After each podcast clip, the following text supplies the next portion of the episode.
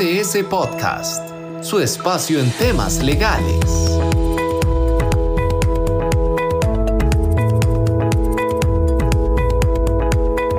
Bienvenidos a este nuevo episodio de nuestro podcast de BDS, donde eh, pues bueno, nos, nos, gusta desarrollar temas prácticos en materia laboral para pues, todos ustedes, nuestros clientes y seguidores. Y el día de hoy me acompaña nuestro socio director Marco Durante. Bienvenido Marco. Alejandro, un gusto estar de nuevo contigo en uno de estos podcasts que cada vez se vuelven eh, más útiles y seguidos por eh, nuestros clientes y personas que les interesa mantenerse actualizados en temas laborales. Y el punto que ha, tenido valor para eh, nuestros seguidores es que en poquitos minutos le desarrollamos y le informamos lo que usted debe saber sobre. Y el día de hoy es precisamente la conmemoración de los 80 años de la aprobación del Código de Trabajo en Costa Rica. Y pues bueno, Marco, además de la importancia histórica que esto eh, tiene para el país, queríamos también conversar un poco de, bueno, cuáles son los retos de la legislación laboral costarricense para hacer frente a, eh, pues bueno, toda la eh, inversión extranjera que estamos recibiendo, el tipo de empresas y operaciones tan diversas que tenemos al día de hoy y, por ejemplo, también temas relacionados a tecnología, eh, inteligencia artificial y, pues bueno, todo lo que es parte de la realidad de las empresas al día de hoy. Alejandro, nuestro código de trabajo fue, sin duda alguna, uno de los puntos altos de la conquista y de la reforma que incluye las garantías sociales en nuestro ordenamiento jurídico.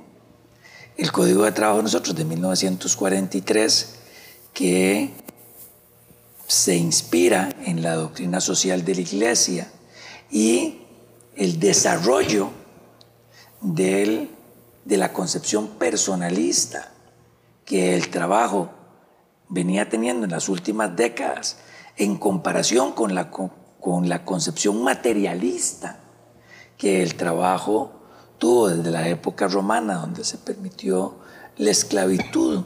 Y así podemos hacer un barrido histórico de cómo se fue transformando la importancia del trabajo desde esa perspectiva de el trabajo como tal a pasar a quién es el que desarrolla el trabajo y la protección que hay que darle a esa persona, que hoy ya cumplimos 80 años de ese, eh, de ese hecho histórico.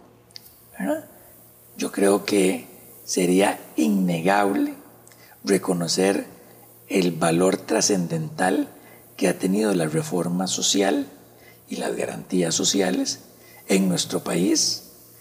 Y lo que hoy nos debemos de cuestionar es, bueno, a partir de esa normativa, lo que viene puede ser suficientemente regulado o deberíamos de ir reaccionando con cambios que nos permita estar, ahora sí, a tono con esa nueva realidad que vivimos en Costa Rica y en el mundo. Ese es el tema que yo creo que eh, debería de servir para este podcast como celebración de los 80 años del Código de Trabajo.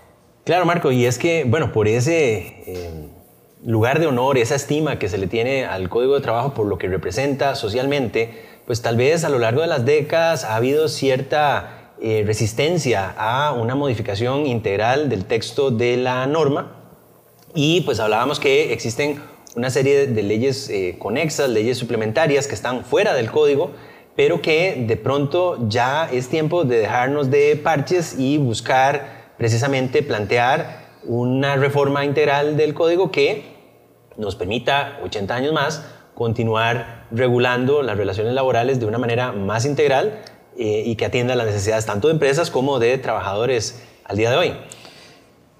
Costa Rica por muchas décadas fue aprobando reformas parciales al Código de Trabajo. La última y más importante fue la reforma procesal laboral que modifique el 56% del código de trabajo, pero que en las partes de, relacionadas con el trabajo individual que debió regular, quedaron en, un pendiente por hacer. Yo creo que hoy eh, debemos de plantearnos si es en este código de trabajo o en una legislación separada donde tenemos que incorporar, por ejemplo, el impacto de la tecnología en el trabajo. Y cuando hablamos de tecnología, no solamente pensemos en cómo es que hoy los patronos utilizan medios informáticos, tecnológicos, eh, en telecomunicaciones para realizar mejor su actividad productiva, sino más bien lo que ya hoy se habla de inteligencia artificial. Yo soy del criterio y en BDS nos hemos, eh, nos hemos mantenido en la línea que todo esto debería incorporarse en el código de trabajo y no en legislaciones separadas que lo que hacen es hacer más complejo el acceso a la legislación, principalmente para el sector de los trabajadores. El derecho del trabajo, Ale, es un derecho social y debemos, de alguna manera, de eh, procurar que el acceso a esa legislación idónea, a esa legislación actualizada y vigente, a los cambios que hoy estamos viviendo esté a la mano de las personas y no en leyes especiales dispersas para operadores jurídicos de esas normas. Sí, y mencionabas, bueno, el, 56% del código se modificó ya en 2017 con la reforma procesal laboral, pero en ese 44% que queda eh, dentro del código, pues podríamos hablar que es la parte sustantiva, digamos, no el tema procesal, sino los, los derechos propiamente eh, laborales y todas las condiciones eh, exactamente que se regulan dentro de, las relaciones laborales. Y pues bueno, ahí todavía tenemos normas en ese 44%. Eh, que bueno, nos hablan de los libros de salarios, nos hablan del depósito de contratos escritos ante el Ministerio de Trabajo, el uso de la huella dactilar si la persona no sabe firmar, eh, y las empresas nos, nos, preguntan al día de hoy, todavía las que vienen nuevas al país, ¿cómo hago para cumplir con, con estos requerimientos del código? Y pasamos por la pena de decir, no, mire, es que eso está ahí en la ley, pero ya, ya eso no se usa. Eh, y por otro lado tenemos empresas más bien interesadas en utilizar expedientes digitales de personal, eh, firma digital, temas de inteligencia artificial, tenemos sistemas de nóminas este, que definitivamente ya no es un pago eh, en un sobrecito con, con, el dinero o en un cheque, sino que pues todas estas prácticas escapan a la realidad que queda regulada en ese 44% del, del código. La llegada y el uso de Internet cambió nuestra vida. Y hoy el concepto de trabajo que tenemos y la manera en que deben de operar las partes en ese contexto actual es diferente a lo que teníamos hace 80 años. Es fundamental hacer un peinado, artículo por artículo, de este capítulo individual, de este título de relaciones individuales patrono-trabajador, para saber si estamos a tono con la realidad. ¿Cómo incorporamos el impacto de la tecnología en los contratos de trabajo, cómo le facilitamos al patrono el uso de esta tecnología precisamente para mantenerse competitivos, pero cómo resguardamos los derechos de los trabajadores.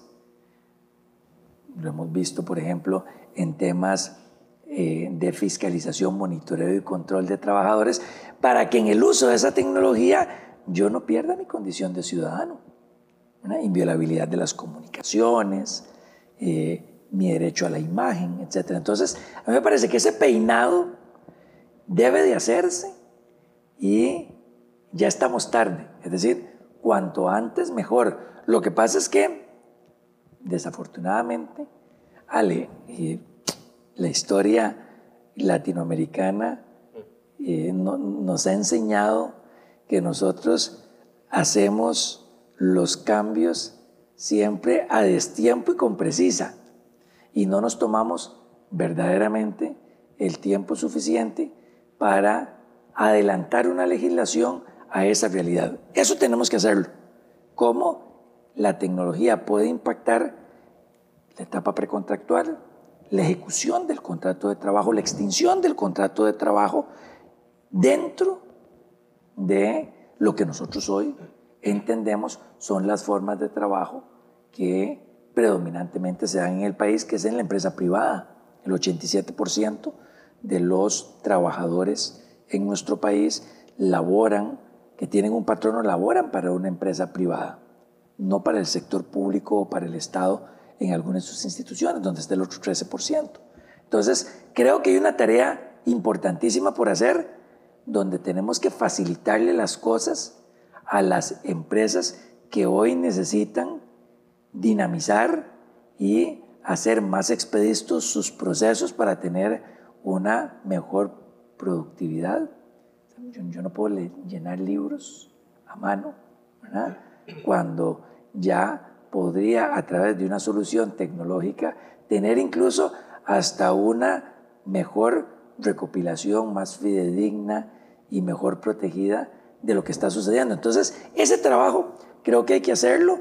Me parece que como todo cambio en materia laboral, ese tipo de mesas de trabajo de estudiosos y estudiosas debe de conformarlo diferentes sectores sociales para que logremos una reforma que sea balanceada, una reforma que sea acorde a lo que como país nosotros tenemos como visión el trabajo. Y es que dentro de esa visión de, trabajo, Marcos, si uno quisiera ponerse a soñar, ¿cómo nos hace falta eh, soluciones, incluso en el plano internacional, de temas laborales que son el día a día de muchas empresas y trabajadores pero donde la mayoría de legislaciones laborales de Latinoamérica todavía hacen referencia a un principio de territorialidad de sus normas con trabajadores que muchas veces eh, y pues cambian de, de, una jurisdicción de un país a otro. Y uno ve por ejemplo a nivel de Unión Europea cómo ellos resuelven tan fácil temas que para nosotros la pensión, en qué país me voy a pensionar, en qué país tengo que eh, reportar mi seguridad social, quién me va a atender en un tema de salud. En Latinoamérica se nos hace un mundo poder resolver algo así para un trabajador transnacional y, eh, pues bueno, no A pesar de que ya tenemos tratados de libre comercio, ¿verdad? que, no han regulado esos, esos temas. Eh, Ale, yo creo que hay una oportunidad importante para que los diferentes países comencemos a aprobar tratados eh, bilaterales, multilaterales, eh, normas que permitan regular eficientemente esta nueva forma de prestación del trabajo. Más digitales, trabajadores transfronterizos, trabajadores que hoy tienen una responsabilidad en sus puestos a nivel regional o global. Y entonces, ¿cómo garantizamos una adecuada protección y regulación para las dos partes? A lo último, todo se centra en un tema de seguridad jurídica. Se trata de darle las herramientas a los que generan fuentes de empleo para que puedan con certeza saber cuáles son las reglas que les regulan en su actividad. Y para los trabajadores, no entrar a zonas oscuras donde no conozcan cuál es la norma que les protege. Entonces, creo que aquí hay mucho espacio. Dijiste el tema de seguridad social, que es uno de los más dolorosos, ¿verdad? Trabajadores que laboran por un periodo de tiempo en un país, pero que su proyecto de vida no es quedarse en ese país, pero todo lo que representó su cotización después no le sirve para dónde va a ser el lugar en el que quiere pensionarse. Este tipo de cosas son vencibles, son regulables. Lo que pasa es que y pues, falta dar el paso de decir, con la tecnología de hoy, entendemos que el trabajo ya no es una prestación fordista o fordiana, que teníamos de la época de Henry Ford, sino que hoy el trabajo tiene una connotación absolutamente distinta, descentralizada, eh, con eh, grupos y cadenas de trabajo interrelacionadas entre ellas sin que necesariamente eh, respondan a una misma entidad u organización. Creo que esto es parte de lo que tenemos que cuestionarnos y empezar primero en casa, resolver para Costa Rica cuáles son esos desafíos, hacer un repaso importante de qué es lo que todavía de nuestra realidad cotidiana en materia laboral no hemos regulado eficientemente para después pensar en esto que decís vos, que es una expectativa de regulación regional para que como región latinoamericana podamos tener una, eh, una comparación aceptable con otras eh, jurisdicciones u otras realidades como por ejemplo la Unión Europea. Claro, y es que de lo que mencionas, el código reguló una realidad laboral de un Costa Rica de los años 40, donde la principal actividad económica era el café y el banano. Y a pesar de la realidad que reguló en ese momento, ha servido la misma norma para eh, y pues, regular realidades de empresas que operan hoy en zonas francas en ciencias eh, de la vida, en temas de investigación y desarrollo, centros de servicio a nivel global. Y bueno, lo que se plantea es que si el código jugó un papel importante durante esos 80 años para permitir que la economía costarricense evolucionara, eh, pues bueno, es importante eh, darle cabeza para ver los cambios que mencionas que deben hacerse para asegurar que Costa Rica continúe por la vía del desarrollo, que su población continúe mejorando pues las condiciones y es que a veces uno compara, hay cosas que hacemos muy bien, pero otras que nos quedan ahí de lado. Eh, Costa Rica muchas veces eh, a lo largo de este año ha estado como el país con el salario mínimo más alto de Latinoamérica, dependiendo del tipo de cambio. Eh, tenemos cargas sociales también de las más altas de Latinoamérica, con un sistema de seguridad social pues que no es perfecto, pero le responde a la población.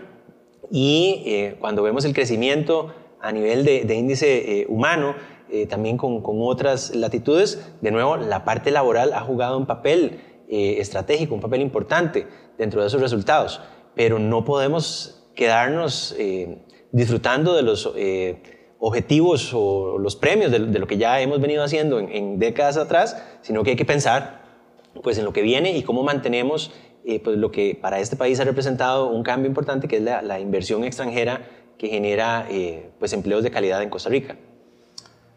Yo creo, Ale, que, bueno, concuerdo con, con todo lo que has dicho. Creo que nosotros no podemos, bajo ninguna circunstancia, renunciar a no colocar al individuo de frente y de primero en la regulación del trabajo. Esa concepción personal del trabajo es fundamental mantenerla en las nuevas versiones de legislación laboral que vayamos a construir. Es un legado que tuvimos, que hay que proteger y que hay que heredar a las futuras generaciones.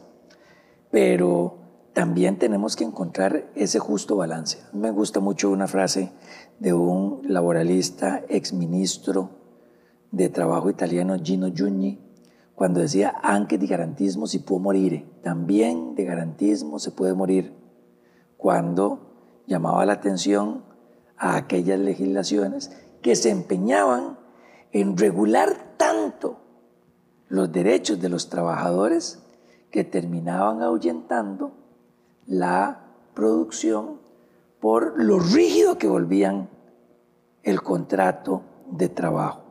Nosotros tenemos como país que hacer un esfuerzo importante para siempre, en cada iniciativa legislativa encontrar ese justo medio. No podemos aniquilar ni cerrar las fuentes de empleo, que al fin de cuentas es la que permite que los trabajadores tengan trabajo.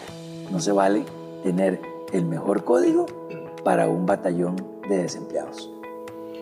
Gracias Marco por ese cierre frente a lo que eh, pues, se, avecina eh, hacia la realidad eh, pues, costarricense y latinoamericana en el plano laboral y pues para más temas laborales le invitamos a seguir nuestro podcast de BDS donde como ven en pocos minutos le ponemos al tanto de lo que usted debe estar enterado en materia laboral.